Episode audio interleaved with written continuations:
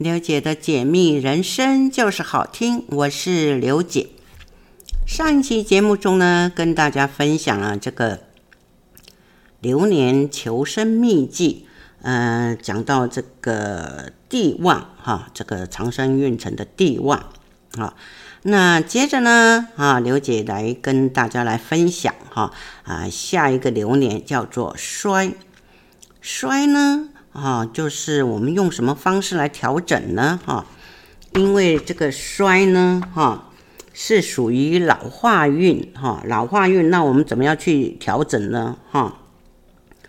那我们就是用的这个计谋叫做欲擒故纵。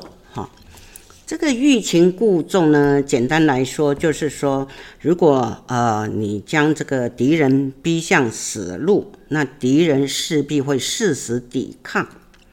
但是呢，如果放出一条生路，哈，让敌人以为可以突围，啊，如此那种决战的意志，哈，他就会变得很软弱。那敌人的气势呢，啊，就会越来越低。这时候呢，我们就可以紧追敌人，哈啊，让这个敌人呢失去斗志，哈，我们就可以一举成擒这个敌人。所以说，我们在这流年运程走衰的时候呢，那我们要逐渐的啊退居幕后，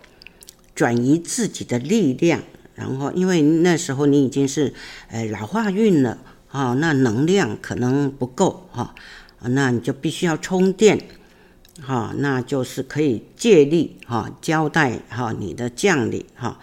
像这个以前的历史故事，诸葛亮七擒孟获，便是呃这个道理哈，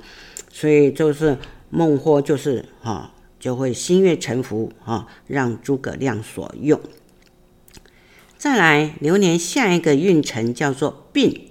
病呢，流年走病呢，哈，因为，呃，这个病变运嘛，哈，所以呢，比较哈容易破绽百出，因此呢，我们必须要不断的修补自我。这时呢，说实在的，我们做新的计划啊，也没有多大的作用，哈。你不要以为就是说你年纪还轻，哈，你就是可能年轻气盛，哈，有可能就是因为。你认为说自己年纪轻，哈，我可以有冲劲，哈，但是有时候往往会变成玉石俱焚，哈，这个不是年龄上的问题，而是你流年运程，因为每个人的流年运程一定是有高有低，哈，所以这个是，呃，不是你。年龄哈啊，这个年纪轻哈就有办法克服，还是要顺势操作哈去做调整哈。再来下一个流年的运程叫做死，死呢我们就要用什么计谋呢？我们就可以用这种诶破釜沉舟的方式哈。破釜沉舟呢，也就是说我们置之死地而后生哈。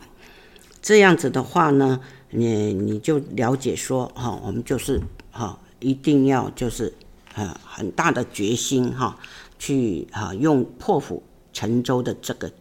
计谋哈。这样子的话，你就必须哈，就是没有退路了哈，一定要勇往直前，而且是要有那种誓死不回的决心哈。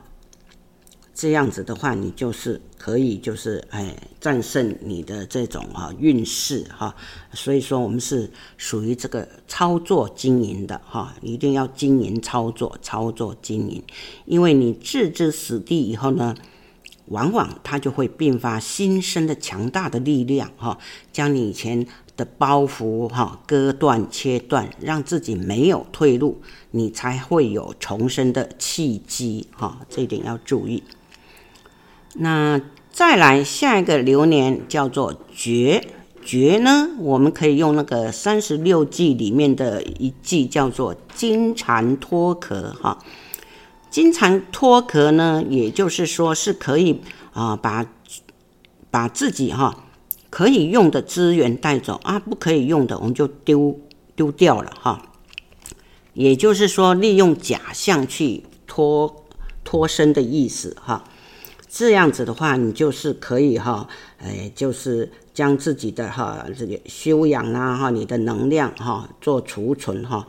这时候呢，你就是在这种哈比较不呃不顺利的时候呢，可以哈丢开包袱哈，这样你就可以用金蝉脱壳的方式哈啊断开生路哈，才有哎这种重生的意味哈。其实呢。在九宫学理上，这种哈流年的这种哈这个高低潮的这种调整方式哈，在这个长生运程来讲呢，啊不外乎就是说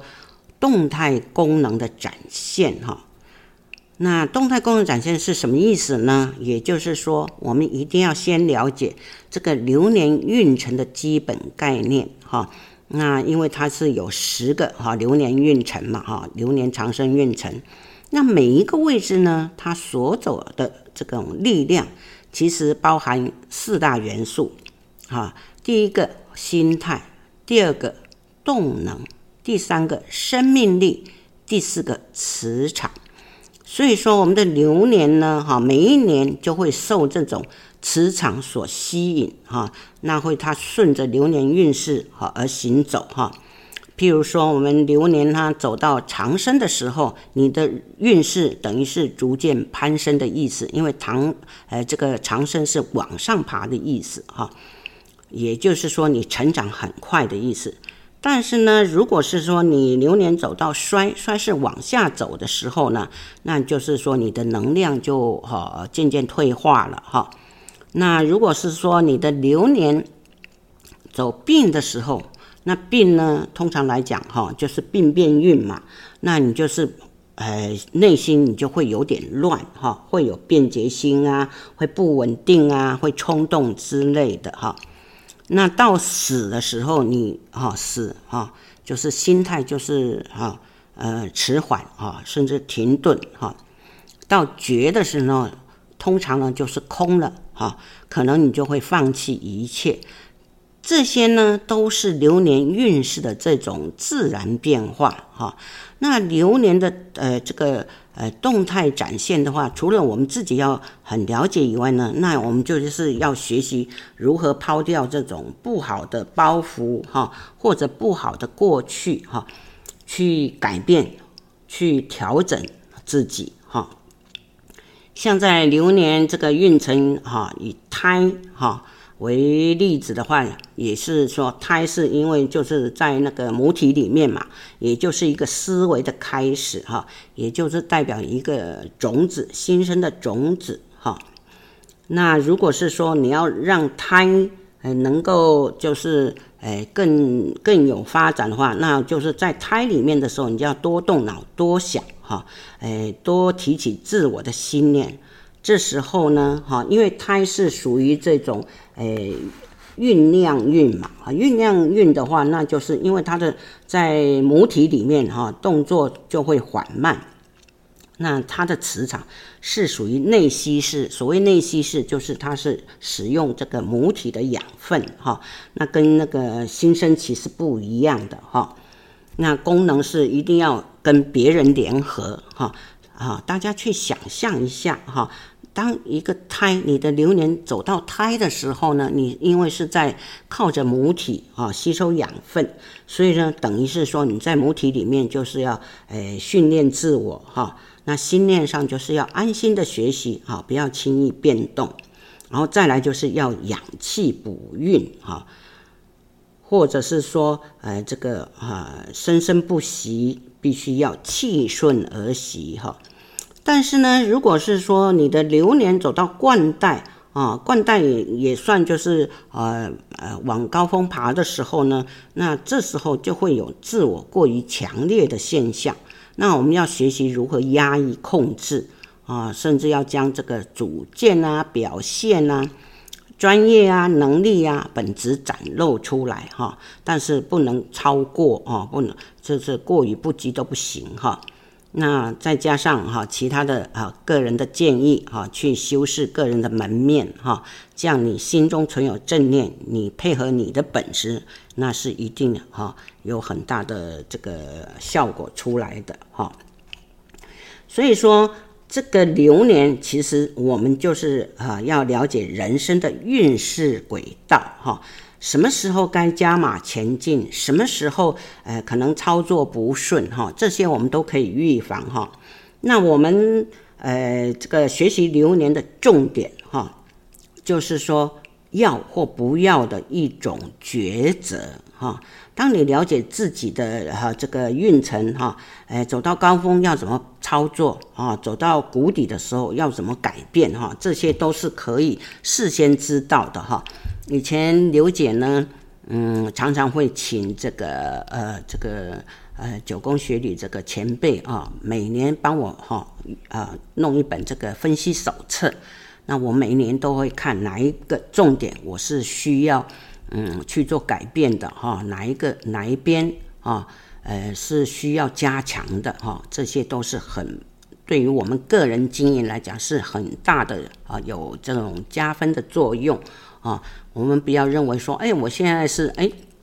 好像运势不错啊，实际上运势不错里面呢，还是有一点啊小盲点，就是看不到的哈。那只有在你的流年运势里面哈。呃，九宫学里可以清楚的让你看到啊、在这种高峰期或者谷底期的时候，该怎么去啊经营操作哈。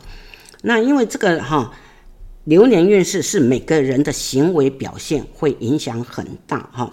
那一个人所表现出来的操作行为，呃，就是包括这种心态啦、思考模式啦，或者你的判断力。嗯，你的动能、你的生命力、你的磁磁场，哈，各方面的哈，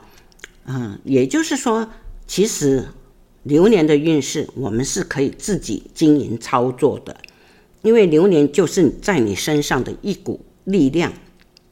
那这股力量就是随着啊学理的长生运程图的波动啊，会有起伏啦，会有呃强弱啊。再来，它就会产生变化。那只要我们明白每一个位置啊，那它会产生什么样的现象，那我们就可以预先做好准备。啊，有时候呢，你看似很茫然哈，那可能啊会有一个神秘不可知的这种命运哈出现。这时候呢，是绝对我们可以自我控制，甚至哈啊加以改变了哈。那当然，除了流年哈，我们可以去调整操作以外哈，甚至在学理上的发动哈，以前刘姐都有想啊讲过，就是说每一个宫位，它也是每一年度它会有一个呃这个现象出现哈，然后还有岁值，岁值也就是每一年你的岁数也是会有影响力的哈，这些呢啊就是流年发动。岁值，这些都是我们可以这个操作运用的，因为运势呢，其实和我们人的操作呢是息息相关的哈。像说呃这个长生、冠带、灵官、地旺哈这几个运强的时候，你可能哈该把握不把握啦，反而你会在这个呃衰病死绝去。才去才想要去做的时候，那当然，因为你就是颠倒操作了，一定你就是啊运势就不顺啊，这样呢也不会有好的结果哈。其实你的运呢在不稳定的时候就该保守啊收敛哈。再来这种发动啊，刚刚讲过，就是每一个宫位的一种哈周期性的变化，代表这种宫位的变动，它会有转变的迹象。那待会呢，呃，刘姐再跟大家会讲这种发动，每一个宫位是代表什么含义哈。以前也有讲过哈，但是刘姐今天呢还是会再呃重复跟大家哈稍微讲一下哈。好，我们休息一下哈，待会再跟大家继续来分享。好，再回到节目中来啊！刚刚跟呃大家分享了这个十个哈长生哈运程图啊，那呃在这边呢，刘姐还是跟大家整理一下啊，让大家比较好记一点哈。那第一个流年叫做胎，胎呢它是属于酝酿运那酝酿运呢，你就必须要有那种啊期待、盼望的心态哈，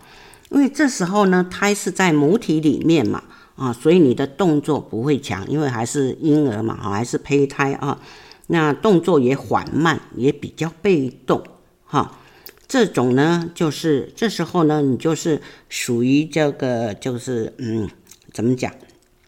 嗯、哎，内吸引型的哈，这是哈属于感应磁场型的哈，那也是叫新生期。这时候因为都是要靠母体的营养哈来让你成长哈，所以呢，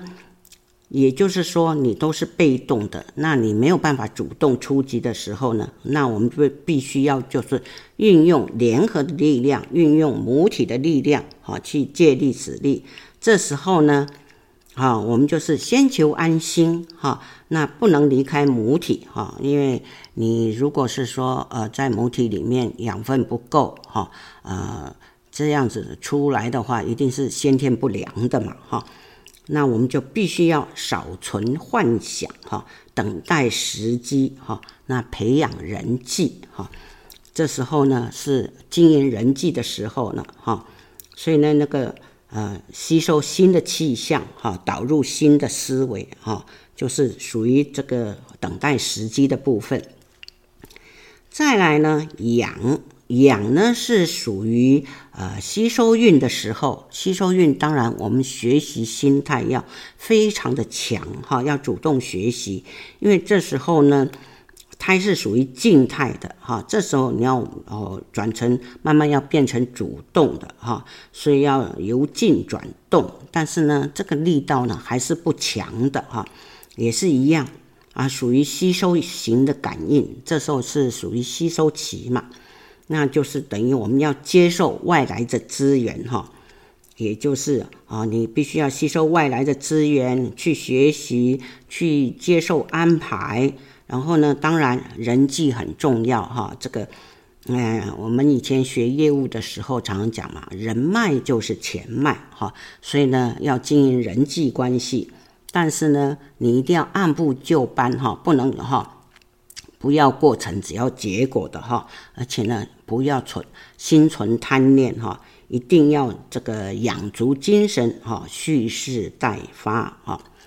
再来，慢慢的哈，我们成长了。啊，那我们已经出生了哈，这时候我们这个呃学理上的流年运程叫做长生，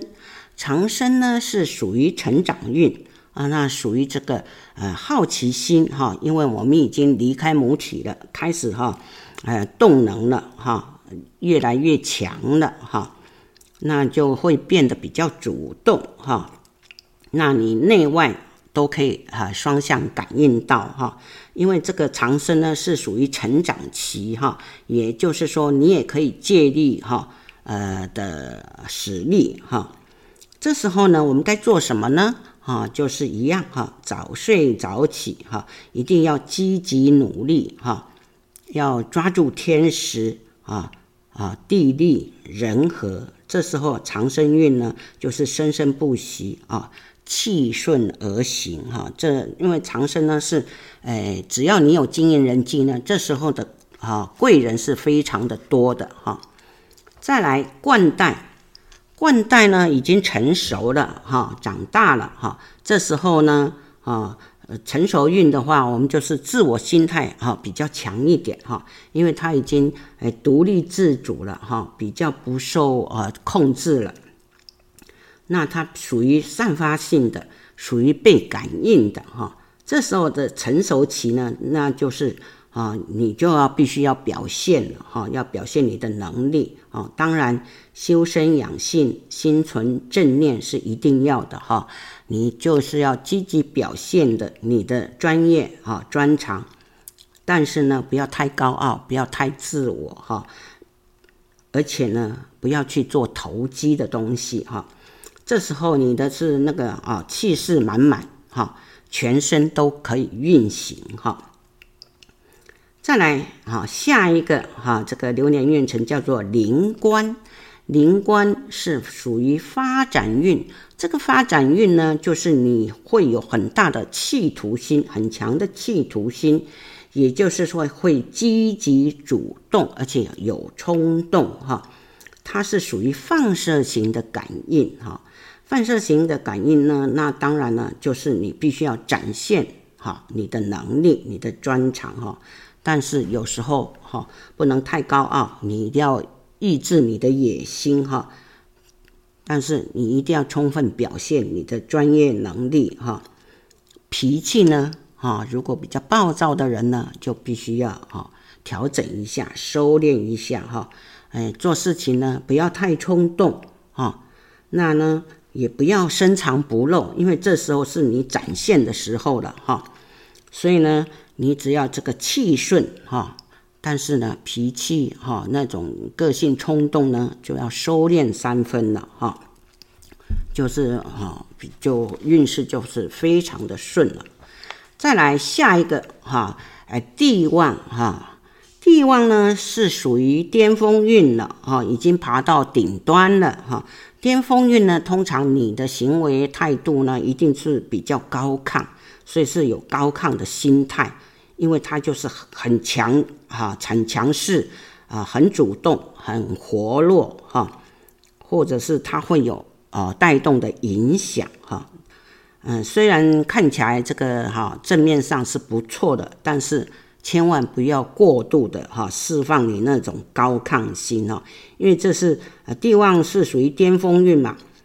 巅峰运的话是属于你展现你的魅力。哦，那我们要怎么去呃经营操作呢？我们必须要消除肝火，你的肝火不能太旺哈、哦，而且要控制你的情绪，因为人呢有时候爬到顶点的时候就觉得自己很行哈、千万千万哈、要这个呃虚心哈、不要就是说我很高傲哈、而且就是要谦卑哈、而且你一定要尊上啊。哦啊，要理性，要多宽容哈，然后继续的用心经营哈，所以一定要你的脾气要内敛一点哈，要收藏哈，一定要用不卑不亢的心态。再来爬到顶点了哈，因为你前面力气都用尽了哈，那能量也慢慢减少了哈，没有那么大的冲劲了，那就是下一个哈流年的运程就叫做衰。衰呢是属于老化运啊，那因为你前面能量都释放了，当然哈，你爬啊爬到高峰，当然哈也要开始下坡了，就是会有那种疲惫之心，常常我们讲的职业倦怠感哈，嗯，很多人都有体会到哈，做了几年真的是会有职业倦怠感啊，那衰这一年呢，正属于就是疲乏的心态哈。疲乏的心态的话，动力就减退了哈。减退的话，那就是它的放射性感应，它会比较弱一点哈。这种疲惫期呢，那我们就是说，要去看你前面的经营态呃经营呃这个操作是不是在轨道上哈。那势必就是要呃还是一样，虽然有这种呃疲乏心了哈，但是我们还要是要主动积极哈。排除倦怠，哈，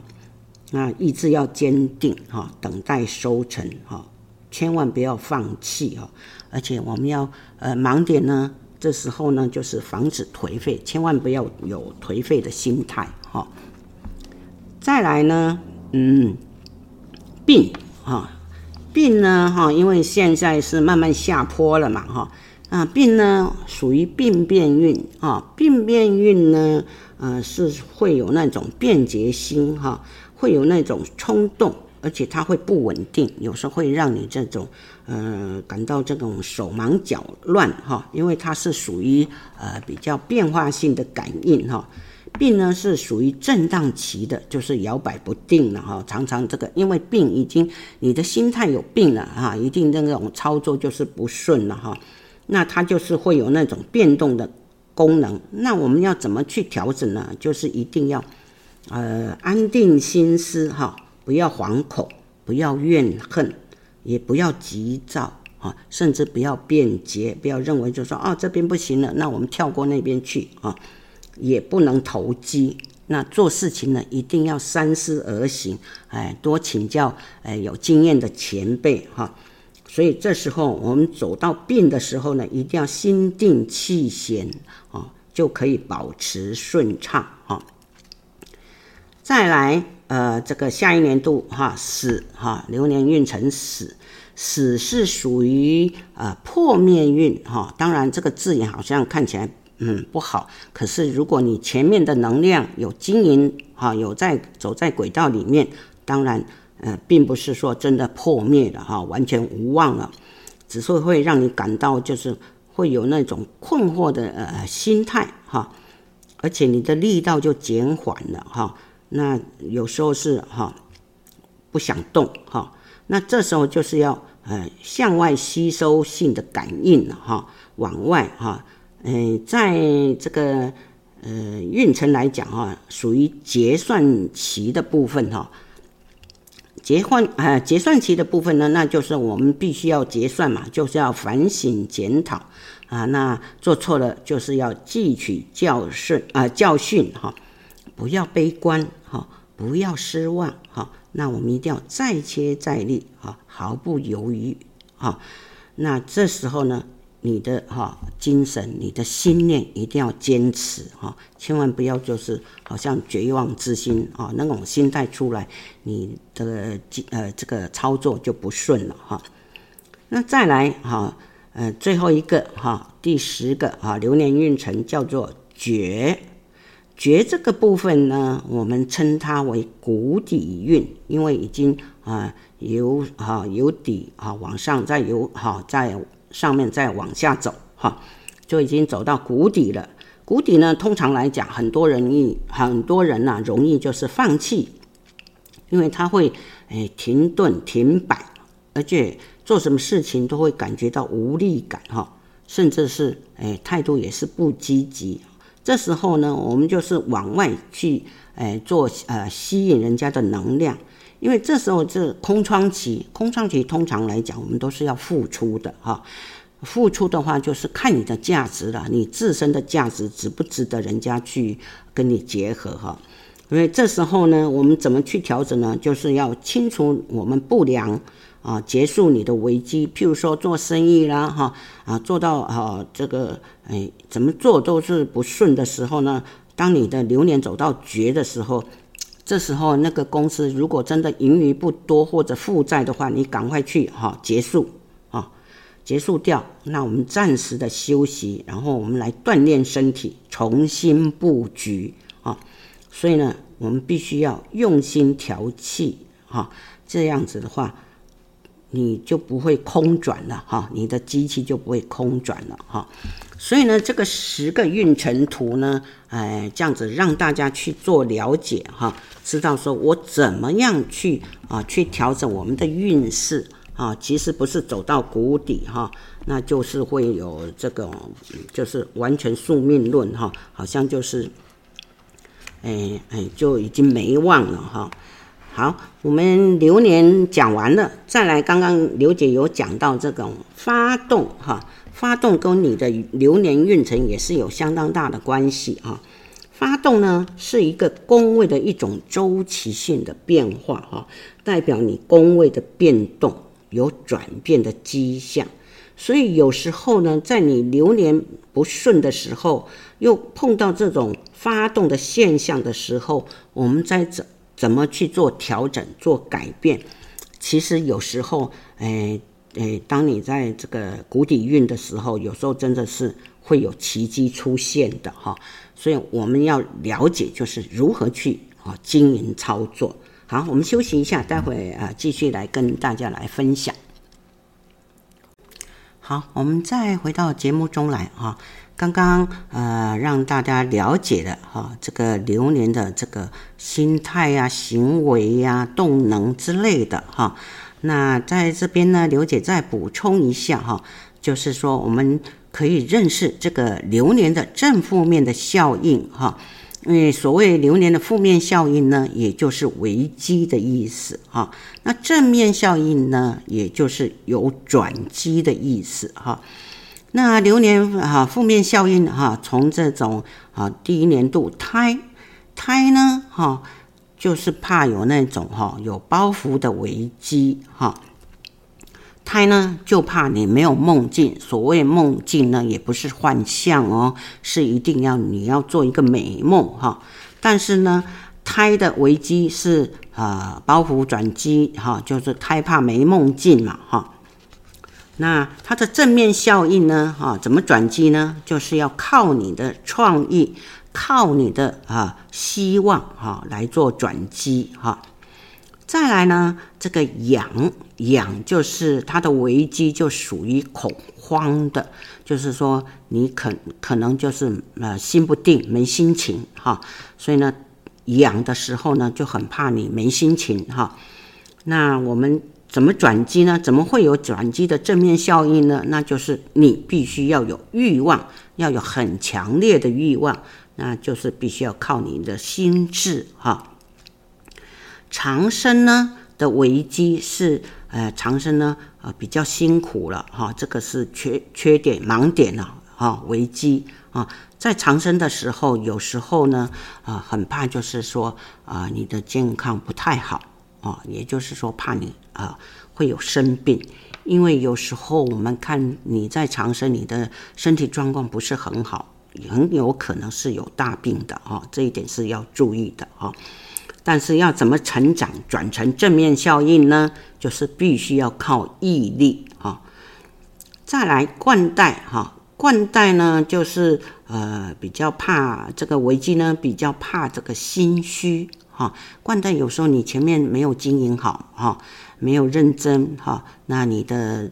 专业哈能力不够，那你虽然是这个气势很高亢哈，但是。还是这个里面空空的，内心是空空的，所以很怕心虚哈。那要怎么转成正面的效应呢？那就是要靠你的表现，靠你的能力哈。那在灵关的时候呢，负面的效应呢，就是怕你灵关的时候你没有动力哈啊，就是呃完全不想动哈，因为你走反方向，因为灵官呢本来是很冲动的哈。当然，过于不及的不行哈。那他要怎么如何转机呢？那我们就是要靠积极努力，要有冲劲哈。再来下一个地旺哈，地旺呢是呃怕就是会有那种压力的危机哈，所以在地旺这一年度的时候呢，就很怕他会有消极的想法哈，动能不够哈。那我们要如何把它转成正面呢？那就是你必须要带动哈，你要当领导啊，要靠组织哈。再来下一个衰，衰的话，当然就是已已经就是呃往下走了哈，往下走的话，那就是怕你没有远景哈，这个是一个危机啊。那我们怎么要转成正面效应呢？就是你必须要借力使力，靠你周边的这种啊良呃良臣将相之类的哈。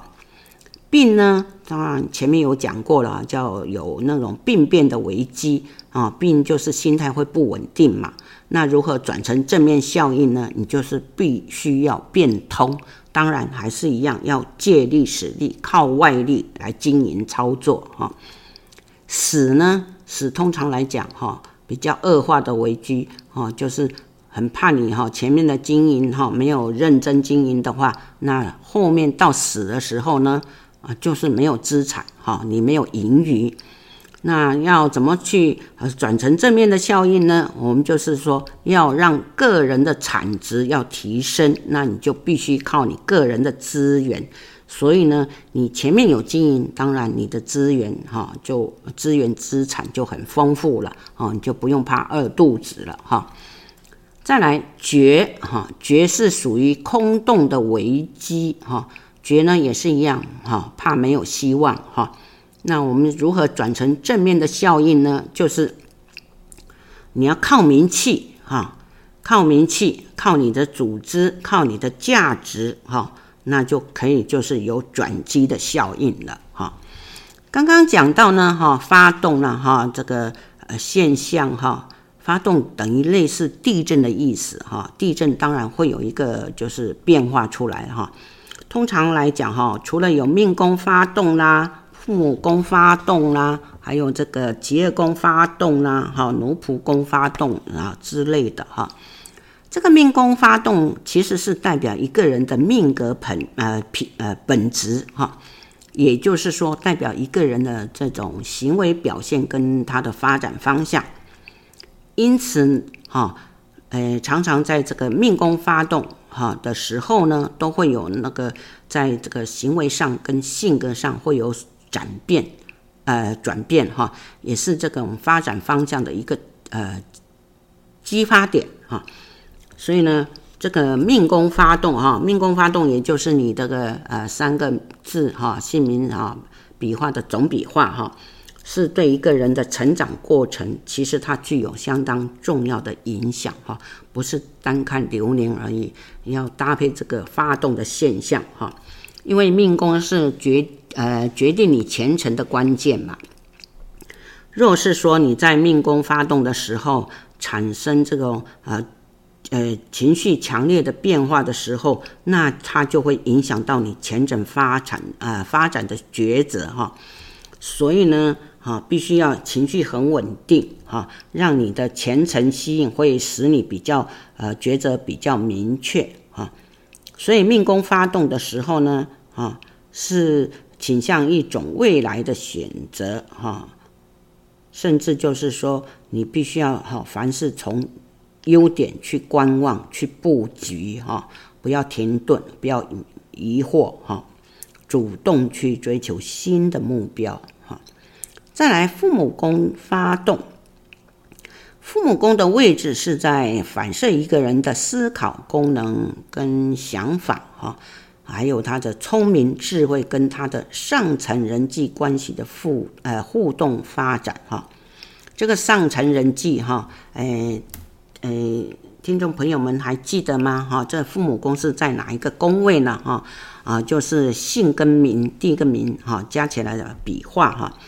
上层人际呢，其实它涵盖了父母辈、长辈啊、上司、主管、老板，所以呢，所谓的父母宫发动，也就是说，代表你的气是往上冲。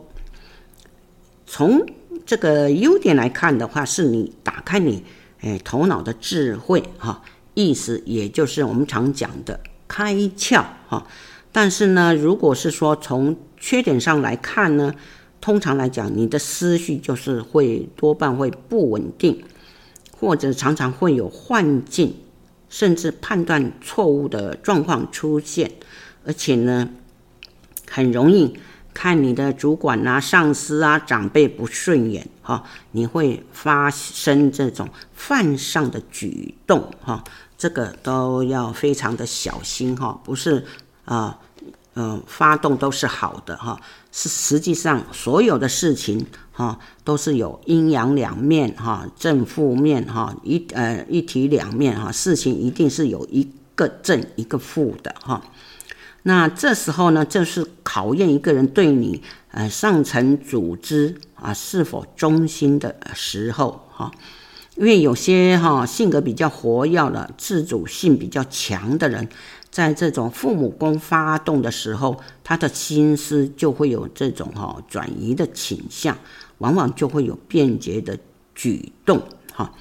因为他这时候的气是在脑筋里、脑袋里面去呃转啊转的哈，那就会产生压力。那有压力症候群的时候呢，对这种诶个性比较封闭的人呢，甚至他就会。严重到会有患这种忧郁症的现象哈，所以说我们讲的父母宫发动，也就是他头脑会改变想法，思考逻辑会改变，甚至排除他旧有的记忆啊，从未来的角度去想象，捕捉希望哈，或者是创新创意的思维哈。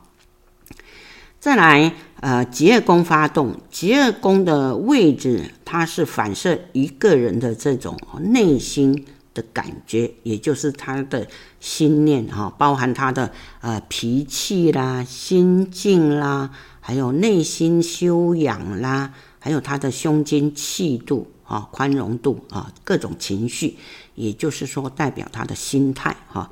的一种起伏变化。啊，也是代表一个人的心灵、感性，甚至它是主宰一个人的自我心性的位置哈。所以说，疾厄宫发动是蛮重要的哈，因为呢，他的气会往自己的心里冲。那大多数的人呢，处于这个时期的时候，他就是会有一种莫名其妙的这种情绪不满呐、或者很容易跟人家在口舌上会有冲突，那也是呃，因为他的脾气的关系哈，所以呢也很容易他的身体会啊、会有那种哈呃疾病的产生哈。如果是说呢，哎这个结宫发动，再加上他的流年走到顶点哈，呃这种强运的时候，冠带灵光啊。地旺的时候，他就更容易有这种高亢的情绪，他会对呃任何事情都不满，因为走到强运的时候呢，通常人的自我性会比较强哈，所以他会有这种反应。这时候呢，啊、他的疾厄宫发动，他的眼睛呢，他是最容易看到别人的缺点，那很会挑剔别人哈，而且他会在言语上很容易与人冲突。甚至会出现这种口舌之灾哈，所以呢，通常来讲，有时候你们会觉得，哎，平常跟同事相处得很好，为什么有一天他忽然间就是情绪不稳定呢？啊，就会挑你的毛病啊，或或者是说很容易就跟人家有口角之类，这时候我们就是要注意，他是不是结功发动。因为如果他那个时候流年经营不顺的时候呢，更容易表现出任何事情他都不满，那他的心态会产生改变啊，甚至会有那种变心的呃现象啊。疾厄宫发动呢，我们就必须要就是保持快乐的心情，调整啊胸襟气度啊，强化你的企图心啊，你的权力啊欲望啊。改变你的语言频率啊，说话啊，稍微要调整一下。再来，呃，奴仆宫发动，奴仆宫这个位置呢，是代表一个人的这种周边人际关系啊，是属于呃属下啦、下层人脉呐的这种感情关系哈。因为这种呃都是哈。跟每个人的生活是息息相关的哈，也就是说，是你奠定了你的事业基础跟稳定家庭的一个重要关键哈。所以呢，呃，这个奴仆宫在发动的时候，代表你的气是往下冲啊。那往下冲，那就会影响到啊，这个人的行为举止，很容易啊出现冲动啊。因为冲动呢。哎，所以他就会有那种产生那种哈，哎，投资错误啦，或者是会破财之类的哈。啊，由于有时候这个定力不够的时候，他就很容易被连累，或者是呢，可能会跟你的亲友造成冲突而成反目哈。所以呢，当你奴仆宫发动的时候，必须要冷静哈，因为你冲动所产生的负面情形呢，你只要冷静。你就可以安然度过哈。那一般在奴仆宫发动的时候呢，哈，会表现出感情生变的征兆。这种情变有时候会有两种哈，一种是夫妻情啊，或者是男女感情；另一种就是你周边的友情哈。往往你会受旁人的影响而接受不好的讯息，很容易造成你耳耳朵很软啊，都被人家影响到了哈。那这时候发动呢，我们就必须要改变做事方法，调整行为模式啊，呃，努力积极，化障碍为战斗力。好，今天呢就跟大家分享到这边啊，希望听众朋友能够有收获。那下期我们再见哦，拜拜。